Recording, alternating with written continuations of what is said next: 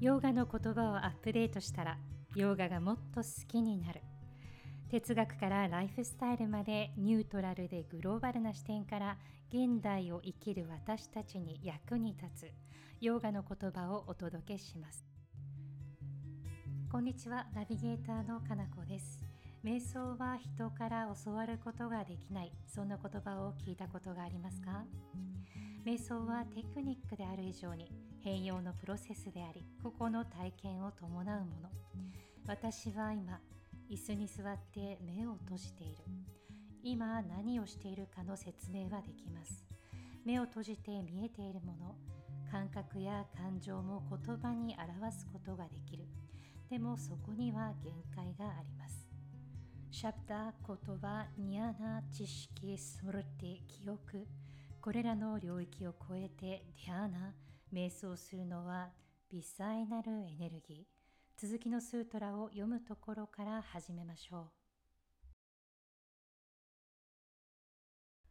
sūkṣma viṣayatvaṃ cāliṅga paryavasānam 大きく分けると5つの単語からなるスートラ。 sūkṣmaスークシマビシャヤトヴァンビシャヤトヴァンチャチャアリンガアリンガパリヤワサーナム、パリヤワサーナム。はじめの言葉はスークシマ、微細なビシャヤトワン、条件付けされた状態、チャ、そしてアリンガ、特定不可能なパリヤワサーナム。何々を修練させる、何々へと至らせる。声に出して読むときは3つ目のチャ、そして4つ目のアリンガ、この2つが短い「あ」と短い「あ」同士がくっついて長い「あ」でつながります。チャーリンガ、チャーリンガ。一つ一つの言葉にピンとこないかもしれませんが、サビチャーラーサマーパッティについての一節、サマーパッティは瞑想対象との一体化、合一、没入、そのような意味を持っていました。このニルビチャーラサマーパッティでは、まだ形として現れていないエネルギーレベルの対象に没入することでチッタはニロータ静かに収まるところまで瞑想を深めることができる。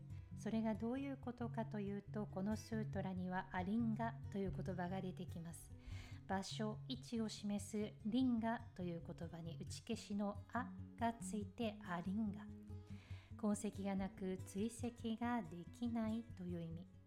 アリンがこの状態では3つのグナはなくなったわけではなく金星が取れて休まっている。静まった状態。ニルビチャーラ・サマーパッティの最終点はニローダでありここに限界点があるとも言えます。次のスートラからもう少し詳しく見ていきましょう。グナについては16節にも出てきました。16節17節18節も参照にしてみてください。今日は16節をチャンティングして終わっていきます。タッパランプルシャッキャーテルグナバイトリシニャン